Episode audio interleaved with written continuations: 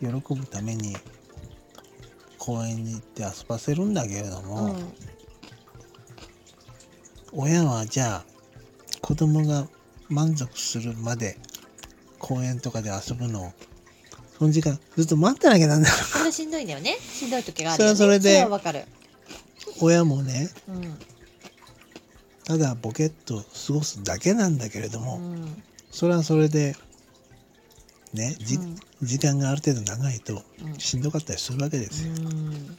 でもなんていうのかなその公公園に行けば、うん。日常と違うことがあったりうん。季節を感じたり、うん。その自然うん。その鳥がね、うん。水鳥が季節によっては来てたり、うんかカモやなんかがいたり、で川もその日によって満ち引きがあるので、うん。いつも同じじゃないと。うん。で時期によってはうん。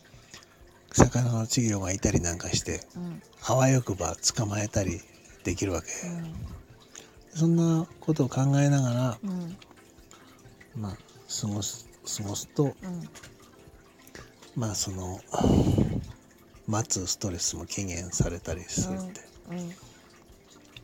うん。まあ工夫は必要だけどうん。要要はやりようというか、うん。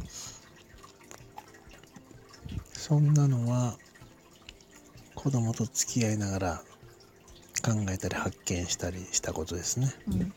それで、えー今はですね、あのーえーお父さんの興味と子供の興味が重なるところを、えーで遊んだらお互い楽しいよっていう話をしてるんですけど、えーお父さんはあのー魚を取ったりねするのが、えー楽しい。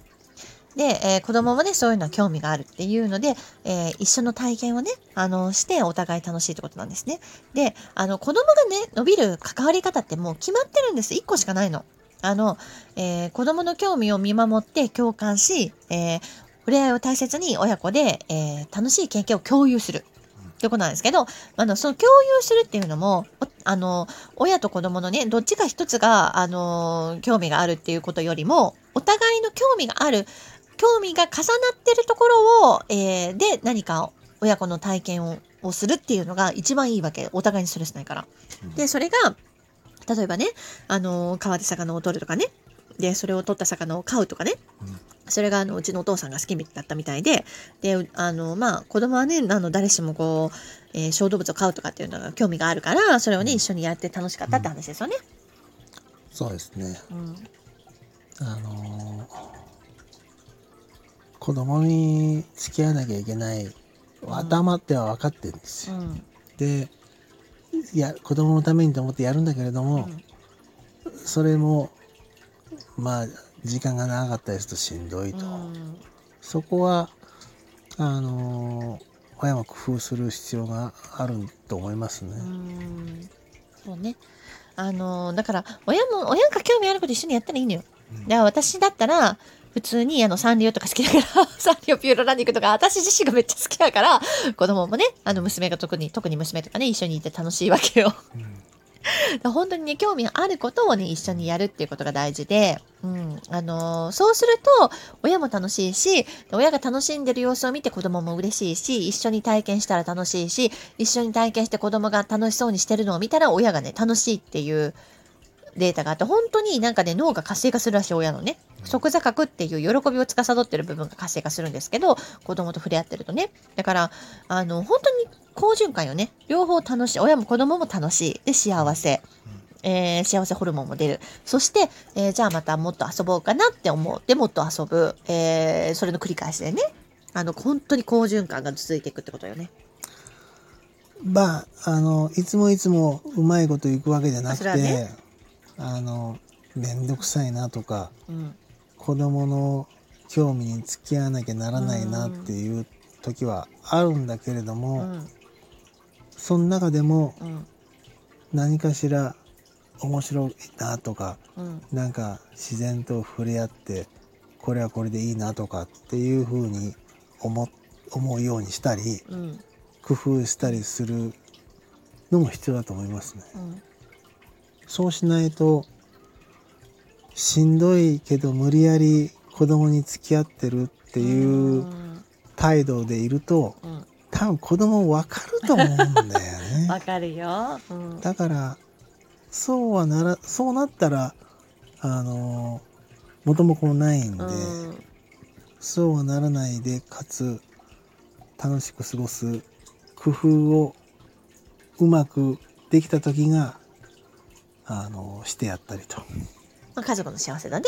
うん、まあそれはあの今は、えー、と川で魚を取るって話だったんだけどもあの別に、えーお父さんが料理好きだったら料理して鍋を作るとかバーベキューするとか、えーお父さんが、えー虫が好きだったら虫を取るとかね、えー車が好きだったら車を見に行くとかねレースを見に行くとかねそれは何でもいいんですけどあのお父さんの好きに子供も寄せていくというか子供がねあの会うところで一緒にやるっていうのが本当に親子の幸せだと思います。お母さんでもそうだけどね。あの、もう大人になっちゃったら、うんそんなに、そんなに動物だとか、その、子供が好きなものそうねを、親も一緒になって楽しめるというわけでもないんだけれども、うんそうは言っても何かしら楽しめる要素をうん探して見つけてそうそうそう。楽しんでいくあの技術を身につけた方がいいなと思いますね。その方が親も子子もお互い お互いのためになるからお。互いだお互いが楽しいお互いが幸せっていうのは大事よ。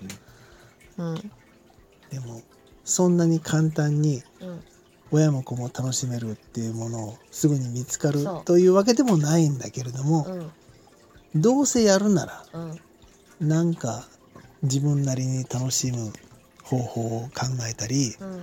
子供が喜ぶちょっとでも子供が喜ぶ方方向にうん。なんか持っていったり工夫したりすることができてなおかつそれがうまくいけばラッキーと。だからね確かにあのすぐに見つかるわけじゃないんだけど見つか見つかったらそれを大切にしなきゃいけないね。うん。あの多分子供がいなかったらやらない。子供がいなかったらこんなことも考えもしない。でもやってみたら意外と面白かったとかうん。っていうこともあるんで、そうあるある。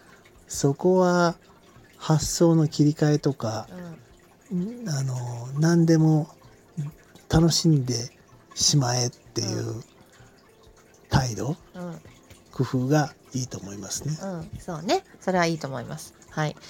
私もね、あの、はじめ昔は電車とかね、乗り物とか興味なかったんだけど、えーお兄ちゃんと一緒にね、えー電車いろいろ見たらする自分もね、いろいろ乗ったりね、するの楽しいし、えー車もね、あのーいろいろ見たりするとだんだん楽しくなったりしてきたっていう部分もあるから、子供からね、え自分がね、あの、楽しくなるっていう部分も、自分の趣新しい趣味が出てくる、趣味が、なんていうの、趣味というかできる、楽しみがね、増えるってこともあるので、えーよかったなと思いますしね、えーとにかく親と子供の、えー興味が重なることをやっていくとお互い楽しいっていうお話を、えーちょっと長くなりましたが、させていただきました。最後まで聞いていただいてありがとうございました。ではまたね